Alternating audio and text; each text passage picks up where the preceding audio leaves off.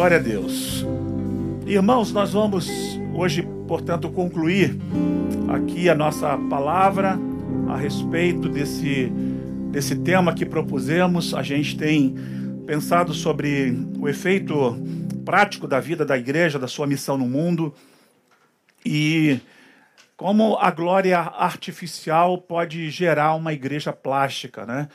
E eu sei que é uma, é uma, uma mensagem com um tema que dá para fazer uma viagem, né? É, já teve gente aqui me procurando hoje falando, pastor, quando o senhor colocou esse tema, viajei assim na ideia. E é verdade, a gente pode viajar, porque é um tema que ele acaba também sendo subjetivo até certo ponto, né? Ele dá margem para tantos pensamentos. Bom, mas quem vai vos falar é, é Deus através de mim. Então, e, então, escuta aí, vai ser dado um recado a partir desse vaso que aqui está, imperfeito, mas cuidado por Deus, abençoado por Deus. E eu espero que abençoe a sua vida é, quando você é, vai estar ouvindo essa palavra, vai estar assistindo a gente aí através das, das redes e de outros é, canais que isso possa se multiplicar. Na semana passada, a gente trouxe, portanto, uma, uma visão do que seria essa glória artificial. A gente mencionou o texto de Samuel lá, 1 Samuel, quando a, a arca é levada, a notícia chega na casa do Eli, o mensageiro avisa que os filhos haviam morrido e a arca roubada. A nora dele estava grávida de um desses filhos que faleceram, agora viúva, ela dá à luz a uma criança que já nasce órfão de pai, e a desgraça é tanto na casa que ela dá um nome para esse menino Icabode. A glória de Deus se foi. Bom, isso marca a história de Israel, nos traz várias nuances a respeito dessa reflexão de um tempo em que aquilo que representa o, o, o símbolo das coisas divinas na terra é tomado por aqueles que não são povo de Deus. E nesse caso estava sendo ali é, visto como os filisteus eram inimigos de Israel. Bons tempos é, vêm e vão, e vez por outra o que a gente percebe é que a gente analisa nosso tempo na nossa história, o que estamos vivendo no nosso contexto, e a semelhança disso é que a impressão que eu tenho é que em muitos lugares a, a glória de Deus se foi. E é, não fosse tão ruim, tão péssima essa condição em que a gente tem nessa leitura de mundo é tentar criar uma glória artificial para colocar no lugar. A falta de reconhecimento e de, de convicção e de aceitação. Porque o problema da gente é que a gente tem muito dessa coisa de ficar negando as coisas. Quando a gente tem um diagnóstico na família de uma doença, a gente quer negar. Não, não, não aceito isso. É, e a gente quer sustentar uma coisa insustentável. Ao invés da gente procurar tratar as coisas, é, acertar o que tem que ser acertado. Lá na história do passado, Davi é, fez esse acerto. Mais adiante, quando ele foi empossado rei, depois de saúde, todas aquelas complicações futuras, havia passado o tempo dos juízes.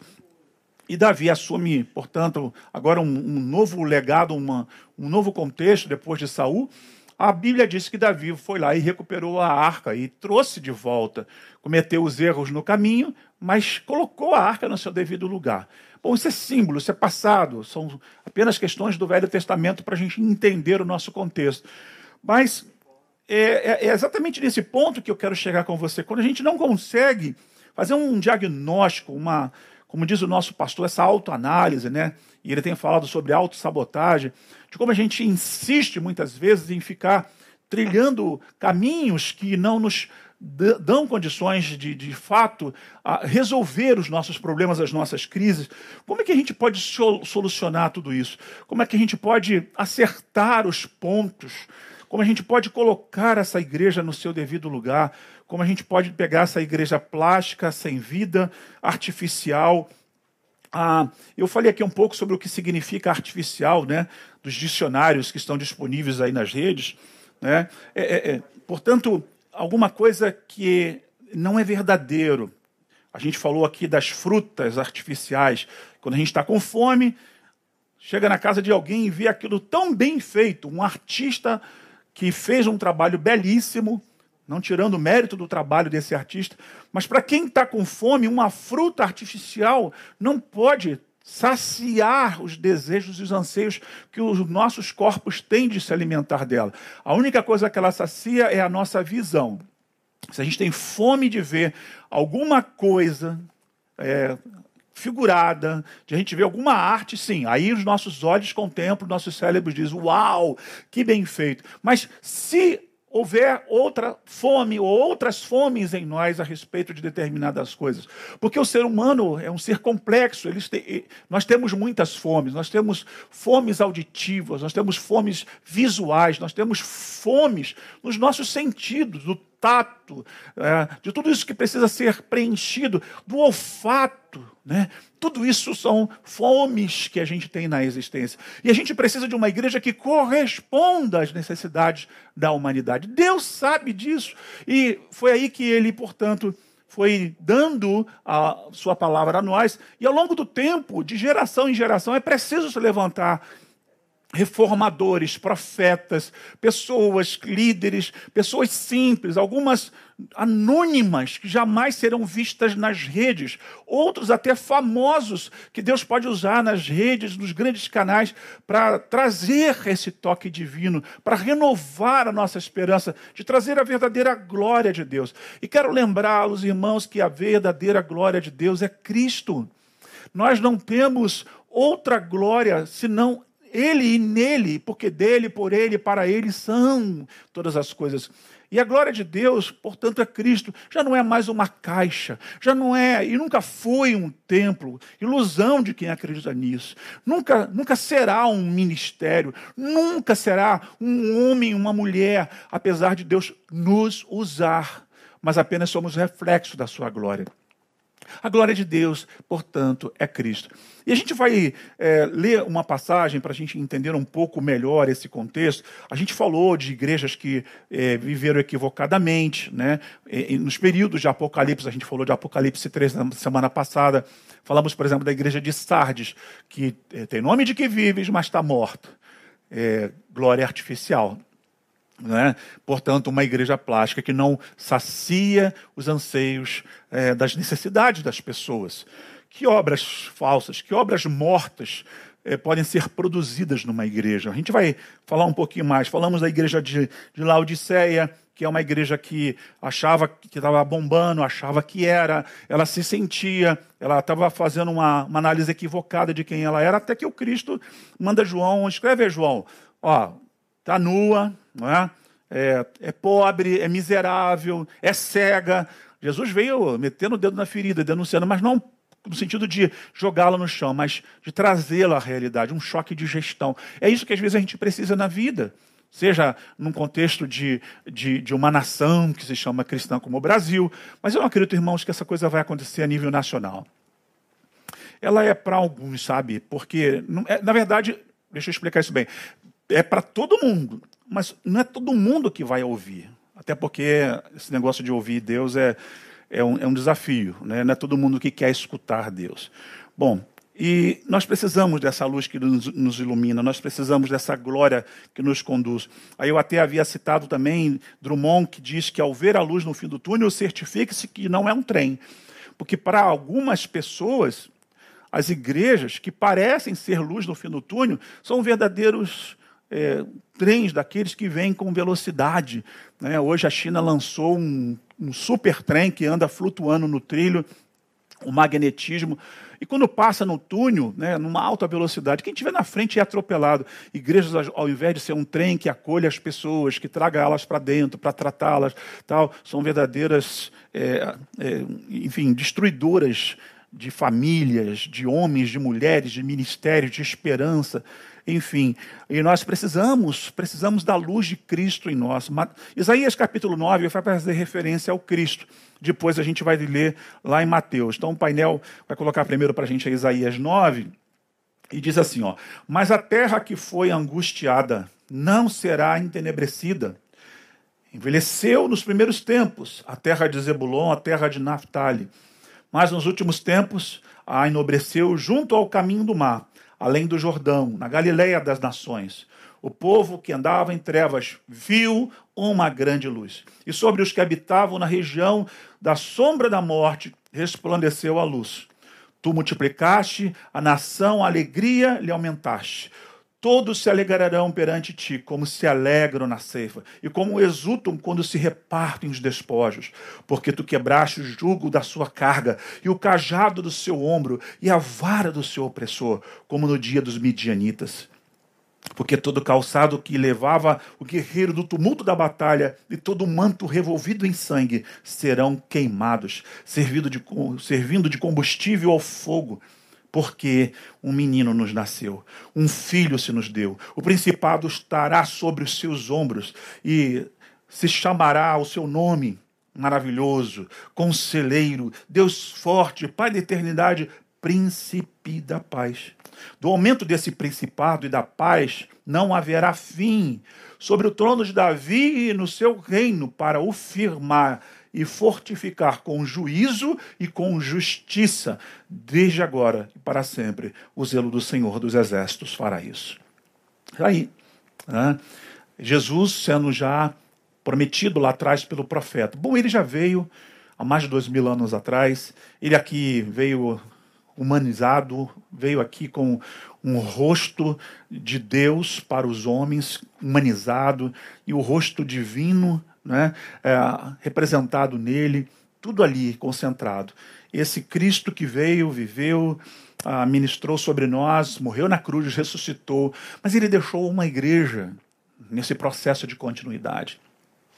E o problema está nesse contexto, dessa igreja, que de tempos em tempos precisa rever aonde é que essa glória, essa luz, esse brilho, isso tudo que a gente acabou de ler aqui, que fala de esperança, de renovo, de oportunidade. O povo que andava em trevas viu uma grande luz. Quem?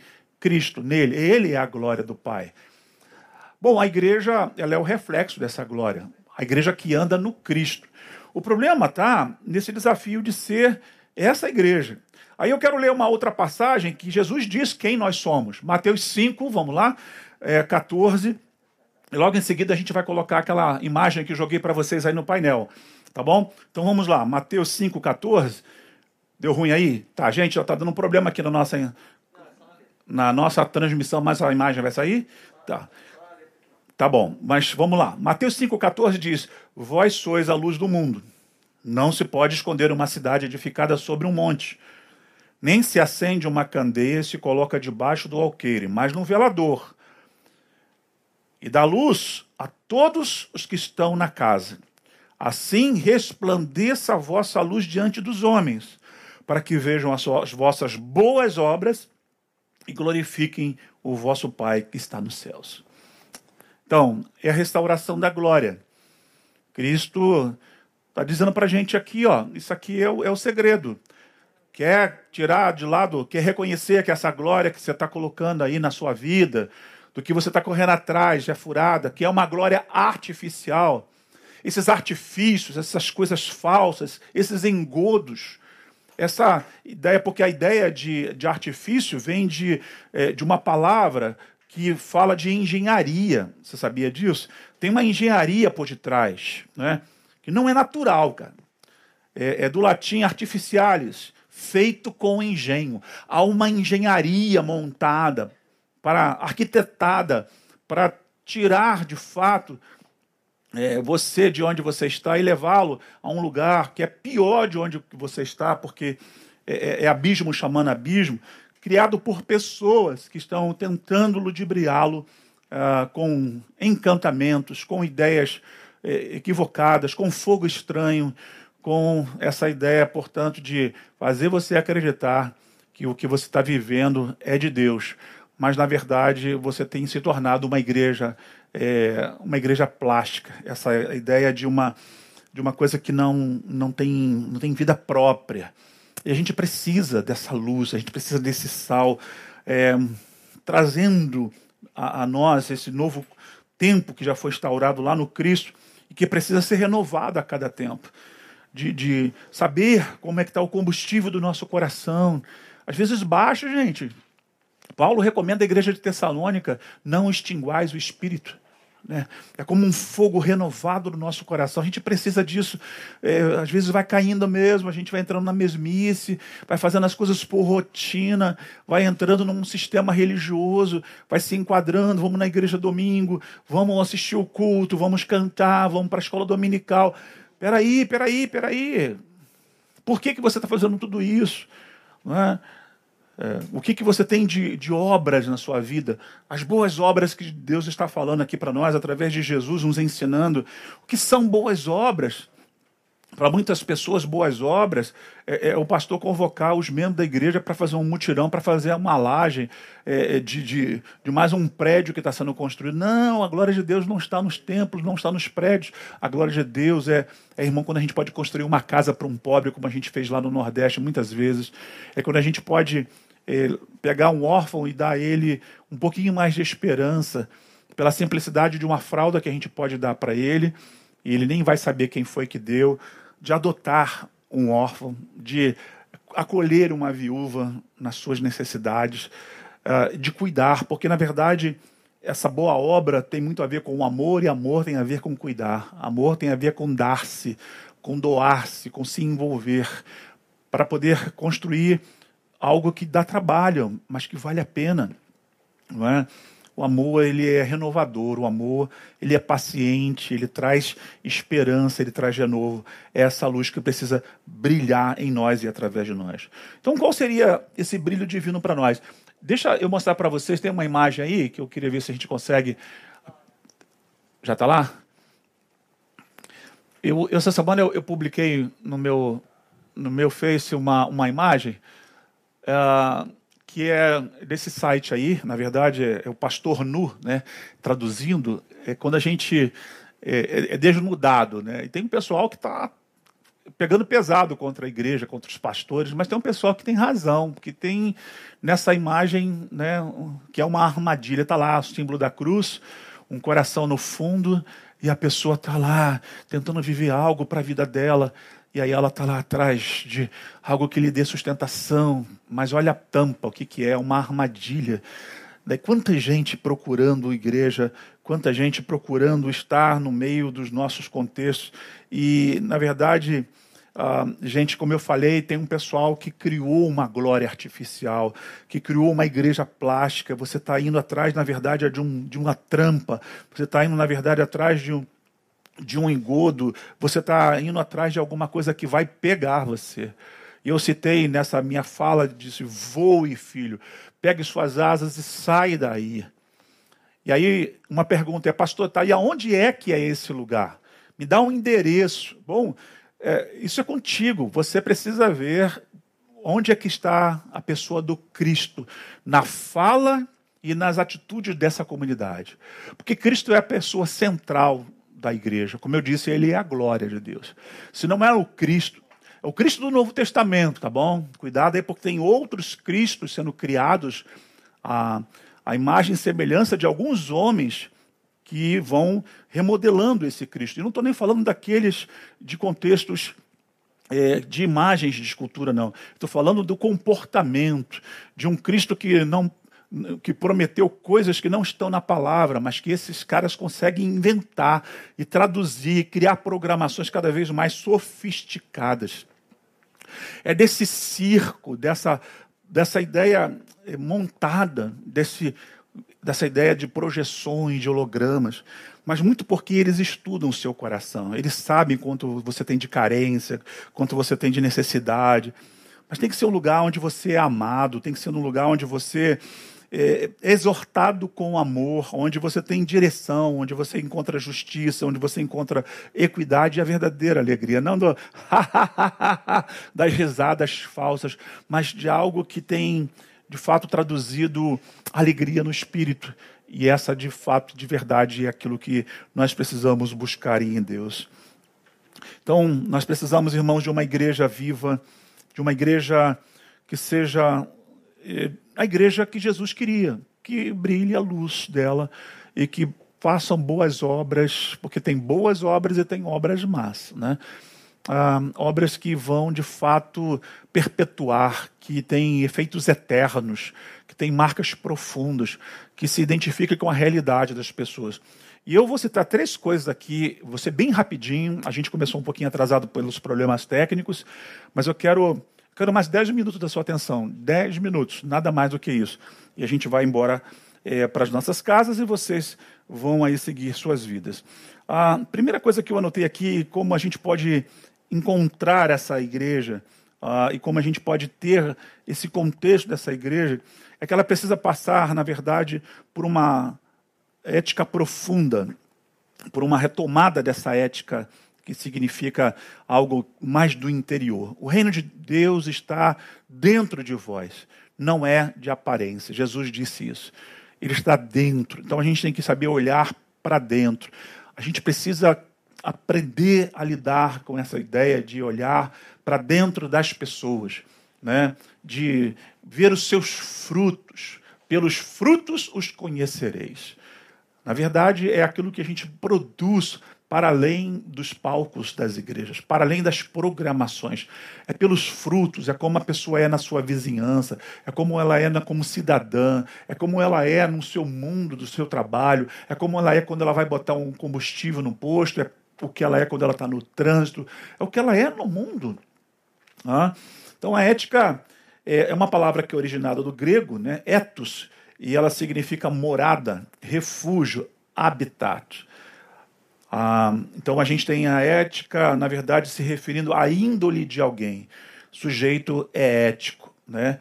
Então, ética é essa índole que a gente tem. A filosofia estuda a ética. A Bíblia tem o seu contexto ético. O Novo Testamento é, é, exatamente em Mateus 5, 6 e 7, já citei isso aqui outras vezes, está ali todo o conteúdo ético do que seriam os principais é, pilares que sustentam a vida de alguém que tem uma índole do reino de Deus, de alguém que tenha a glória verdadeira do Cristo, que vive a glória do Cristo que está debaixo do seu conselho, que está debaixo da, da, sua paz, de, de, de, como ele é maravilhoso, de como ele pode nos dar essa, essa vida e fazer jorrar de dentro de nós esse rio de água viva que as pessoas estão esperando.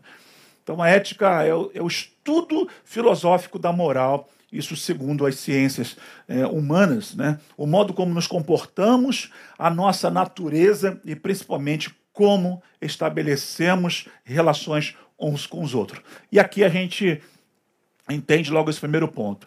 É como a gente estabelece relações uns com os outros. Porque essa ideia da verticalização das nossas relações eclesiásticas com Deus, acabamos de cantar, né? a gente transcende. Mas tem muita gente transcendendo, né? mas não consegue viver o mundo real. Então, ética tem muito a ver com essa realidade, como a gente trata uns aos outros, como a gente trata os nossos filhos, como a gente trata o nosso cônjuge. Não é que a gente não erre com o nosso cônjuge, não é que a gente não erre com os nossos filhos, mas a gente sempre está procurando em Deus corrigir cada um desses prumos, desses rumos. Como a gente se comporta com o nosso irmão, de como a gente deve conseguir resolver cada uma das nossas pendências que aparece na jornada. O cair é do homem, o levantar é de Deus, mas se eu estou conectado em Deus, então eu procuro me levantar. Eu sou um ser bípede, eu ando sobre dois pés. À medida que eu tropeço e caio, eu sei que ali no chão não é o meu lugar. Às vezes dá vergonha, os outros riem, eu me machuco, mas a minha tentativa é me escorar com os braços e voltar a andar, mesmo que mancando, mesmo que fraturado, vai procurar um médico, vai buscar restauração, vai buscar fisioterapia e voltar a andar normalmente. Isso é o ciclo natural de seres criados dessa estrutura.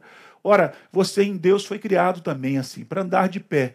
Mas à medida que você erra, cai, você vai em Deus buscar essa restauração.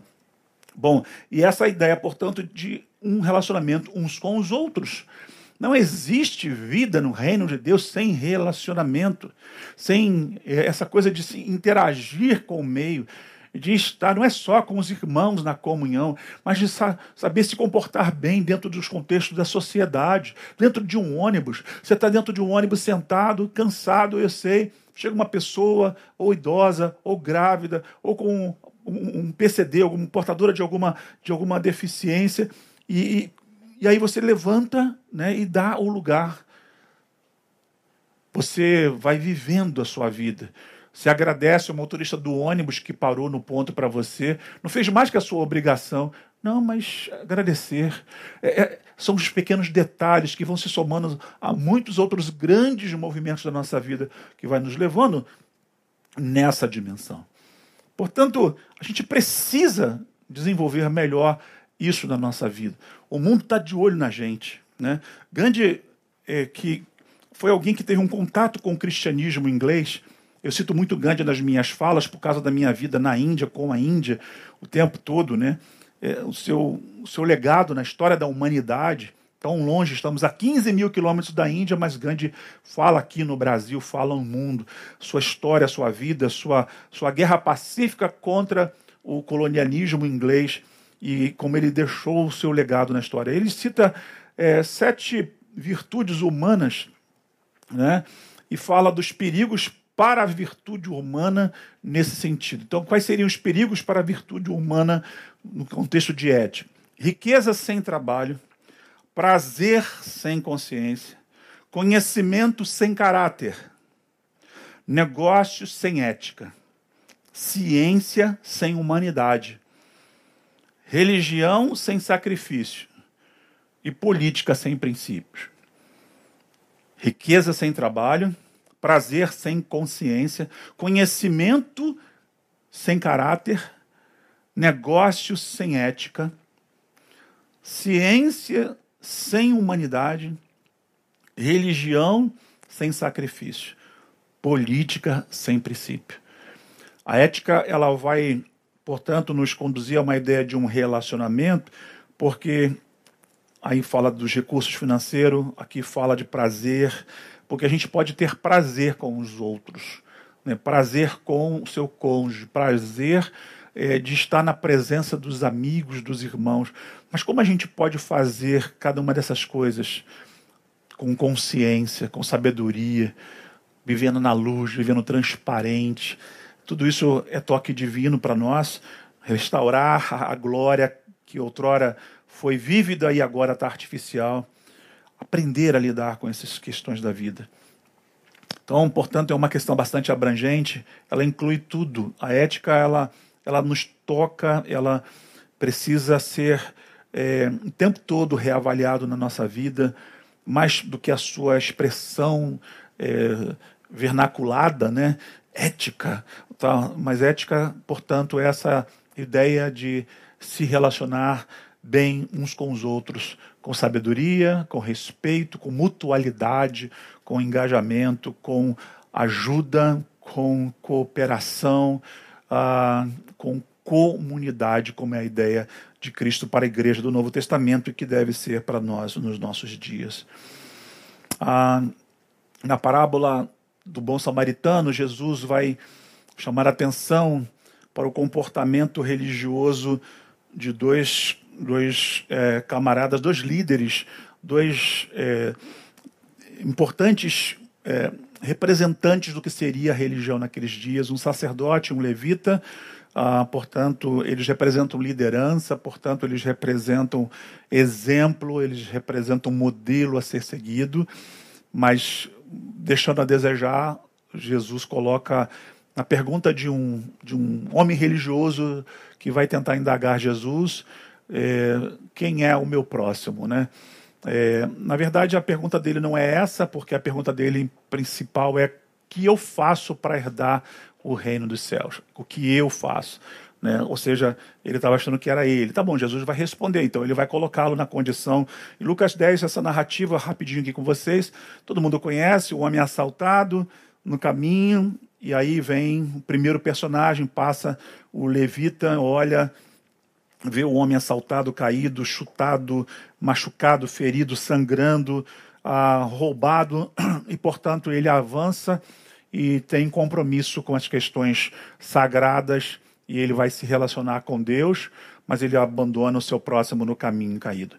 Não diferente, vem um outro, que é o sacerdote, alguém que teria, portanto, no topo da hierarquia, da responsabilidade, e passa aí também, da mesma maneira, é, diz que não pode perder tempo, pois ele tem uma liturgia para cumprir, ele tem rituais ah, estabelecidos por Deus, segundo o que está no coração dele. A religião está gritando dentro dele, ele já perdeu o senso do que é glória de Deus, do que é vida, do que é ser sal, do que é ser luz há muito tempo. E Jesus traz um personagem é, que é encaixado aqui, que é bem provocativo, que é o samaritano, sua rejeição aos judeu, eh, judeus e, e, mutuamente eles se odiavam, né? Portanto, ódio, portanto, polarização, portanto, é, contextos bem distintos de, de visão, de, de, de, convivência, de rituais. E Jesus diz que um homem samaritano passa, um viajante, um vendedor, alguém que tinha negócios, é, na região, na estrada, ele está viajando, pega a Dutra, vai para São Paulo, e ele encontra esse cara no caminho caído, e ele para, ele, ele é alguém que, que não consegue olhar para um, um ser parecido com ele, seu semelhante naquela condição. E ele socorre, ele ajuda. Então, essa atitude desse homem é, é, uma, é uma demonstração clara né, de como a gente tem visto a diferença desse samaritano para o que é a religião alienada, alienadora, religião fria, vazia, esvaziada do Cristo, da glória de Deus, colocada no lugar uma glória artificial, do fogo que pode ter sido acendido no altar, da, dos serviços culticos que o levita podia produzir, desde a recepção até a adoração, tudo, tudo que você sabe ou que você deveria pelo menos estudar para saber como é que essas pessoas tinham suas responsabilidades, suas atividades, seus deveres, suas missões dentro do contexto dele. Bom, é, assim que Jesus, portanto, coloca e ajusta e diz: bom, aquele que amou o próximo, aquele que cuidou do próximo, está ali, né? É aquele que se aproximou, é aquele que tocou uh, onde tinha que tocar, é aquele que sarou a ferida de alguém que estava ferido. Isso, irmãos, é assim que se manifesta a glória de Deus. Se alguns de vocês têm essa expectativa, eu vi um anjo, eu vi a glória de Deus, e a sala se encheu de fumaça, e aí foi uma luz, foi um reteté. Ok, eu também transcendo, eu tenho as minhas experiências, mas eu tenho aprendido a ver Deus na dimensão de acolher o necessitado. É onde eu mais sinto a presença de Deus. Porque quando ele diz que eu tive fome, me deste de comer, que tive sede, me deste de beber, quando estive nu e me vestiste, vestistes, quando eu estive preso e me visitaste, quando eu estive enfermo, foste cuidar de mim, é, eu, era eu ali. Então, é assim que a glória de Deus se manifesta no mundo. Então, ser igreja, restaurando a glória do Cristo, é porque o Cristo é serviço e a igreja quer poder. Olha aí a macumunação com o Estado, falei isso na semana passada, depois você pega lá. Bom, as duas últimas coisas que eu vou dizer, vou dizer rapidinho. É a segunda que, para a gente viver uma restauração da glória, para a gente viver uma igreja orgânica, para a gente viver uma igreja viva, é passar pela compreensão do que é o alcance da graça de Deus, é? sem querer controlá-la. Bobo é você achar que pode controlar a graça de Deus. A graça de Deus vai visitar apenas algumas pessoas que você designa na sua mente limitada religiosa. Ah, você não faz ideia, nem eu, o tamanho que essa graça, desse amor. Paulo diz: não se pode medir o amor de Deus que se manifesta na graça do Cristo. E desse Cristo que acolhe, acolhe os excluídos e a igreja precisa entender o que significa a ideia de ser excluído no mundo. A igreja que precisa acolher o estrangeiro, a igreja que precisa acolher o necessitado nas suas muitas dimensões, a igreja que precisa acolher a viúva e o órfão, a igreja que precisa acolher a criança, a igreja que precisa acolher aqueles portadores de alguma necessidade, a igreja que precisa acolher a tudo e a todos, a igreja que precisa passar certas fronteiras para entender a necessidade daqueles que estão no mundo precisando da graça de Deus.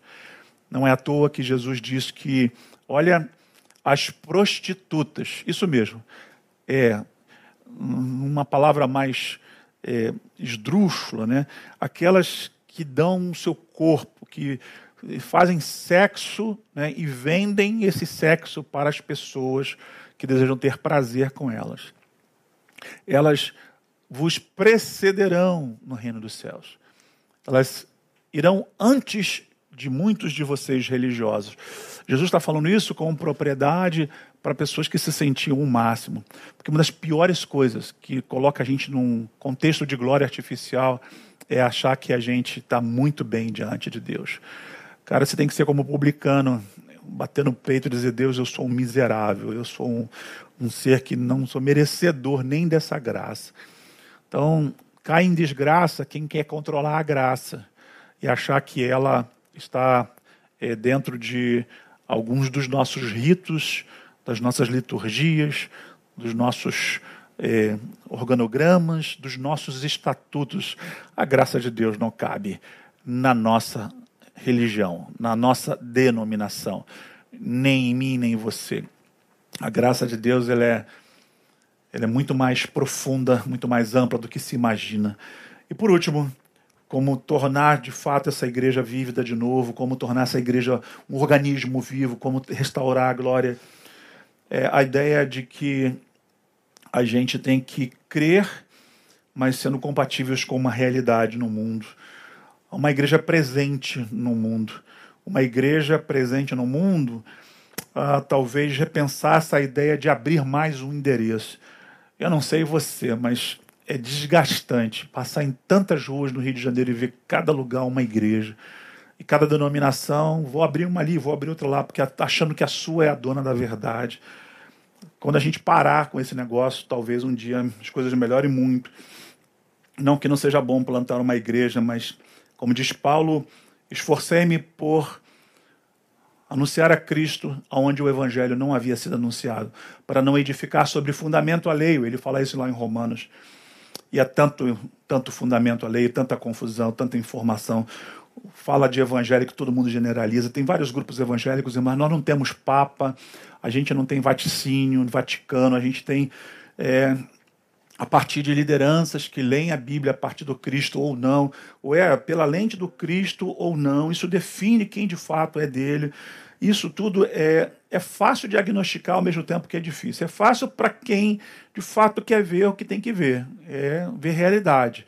Portanto, essa igreja precisa estar no mundo. Uma igreja tão presente no mundo que o mundo olharia e diria: vocês são um presente de Deus para nós. É isso que ele disse quando eu afirmei ali em Mateus 5, quando ele diz: para que as vossas boas obras provoquem nos homens um louvor a Deus, que glorifiquem o Pai que está nos céus. Portanto, termino aqui dizendo que essa igreja precisa estar no mundo, concluindo. Ela precisa estar num contexto real das pessoas. Elas digam para você, quem sabe, como é o nome do Deus que você serve. Alguém já te perguntou isso alguma vez na vida?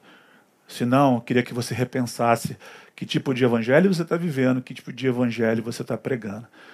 Porque esse evangelho do ou você se arrepende e vai para o inferno, ou é, é, é, mais do que isso. Sim, o inferno é real, arrependimento é muito importante, é um portal de entrada, mas o evangelho está para além dessas questões.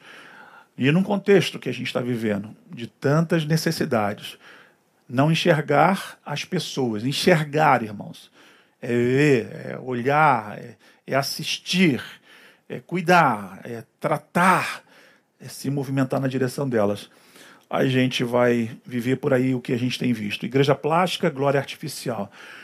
Deus tenha misericórdia de mim e de você, que nos ajude nessa caminhada. A gente vai encerrar agora e a gente vai caminhar para esse tempo onde é, nós vamos é, manifestar aqui nosso último louvor.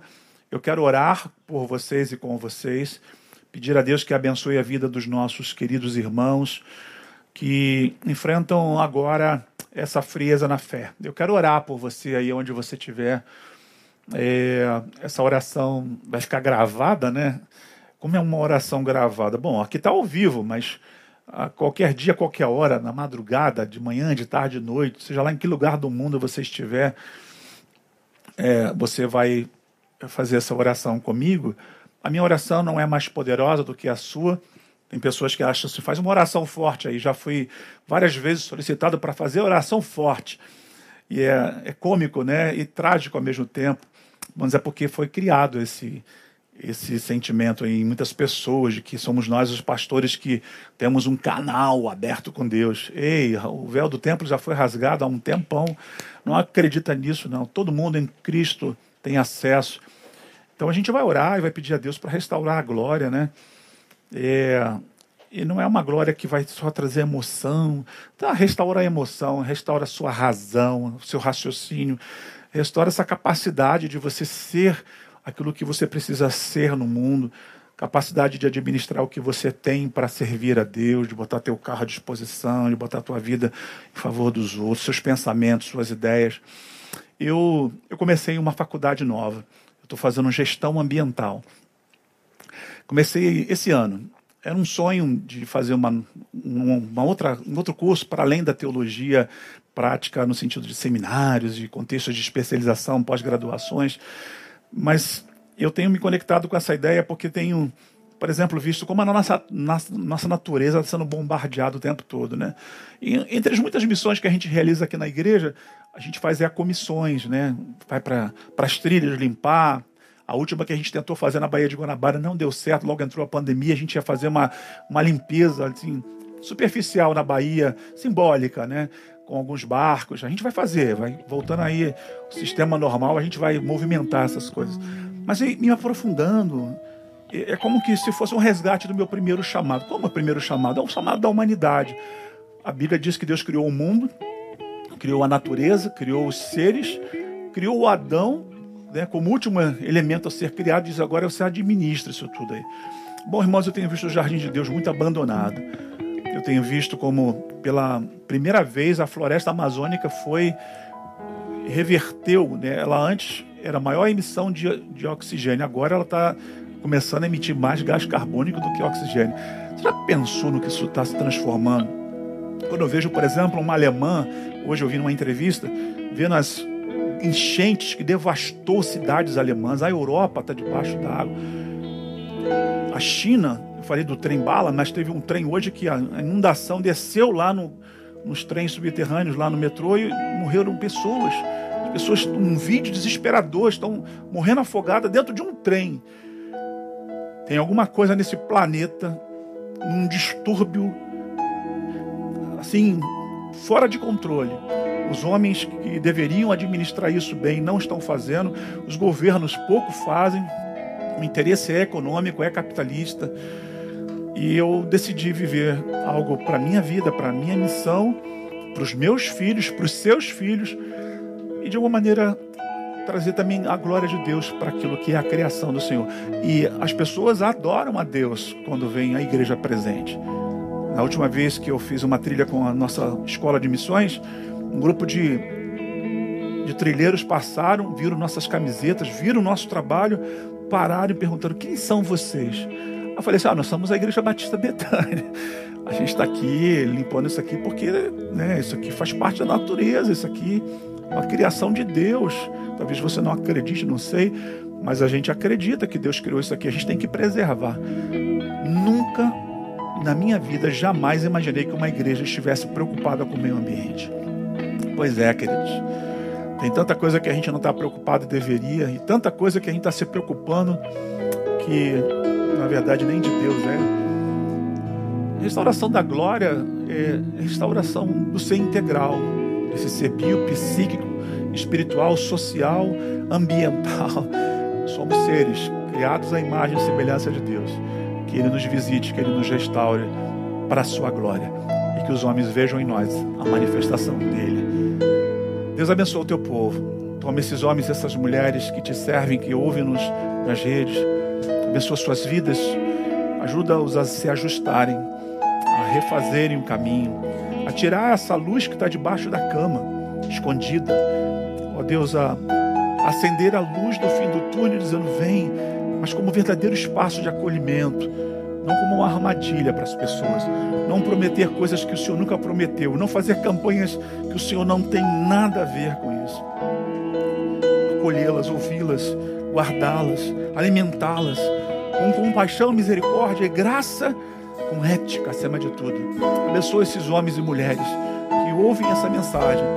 Restaura a glória na vida dele, restaura a glória na vida dela e nas suas comunidades, como um, processo de contágio, como esse vírus maldito que vírus maldito que entrou e se espalhou, mas a gente pode ser o vírus do bem, a gente pode ser cheio da graça e contaminar com pequenos e bons exemplos. Não esperando uma multidão, mas na certeza de que pessoas com quem o Senhor possa continuar contando nessa terra para viver as transformações no futuro que nós temos pela frente. Obrigado porque o Senhor nos dá essa oportunidade renovada em Cristo Jesus. Descanso agora, Senhor, é, em paz a cada um dos meus irmãos, que ao dormir essa noite eles reflitam, aprendam, cresçam e dão o resto de semana na Sua presença. Não como uma igreja plástica, mas como uma igreja orgânica, viva uma igreja que bela por fora e mais bela ainda por dentro. Uma igreja saborosa, uma igreja, Deus, que seja um verdadeiro tempero desse mundo tão destemperado, tão desequilibrado. Uma igreja que glorifique o teu nome. É a minha oração em nome de Jesus. Amém. Deus abençoe vocês. O Vida vai estar cantando aqui junto com a Jane e a gente se encontra aí domingo aqui nas redes de Betânia com o nosso pastor. Deus abençoe cada um de vocês.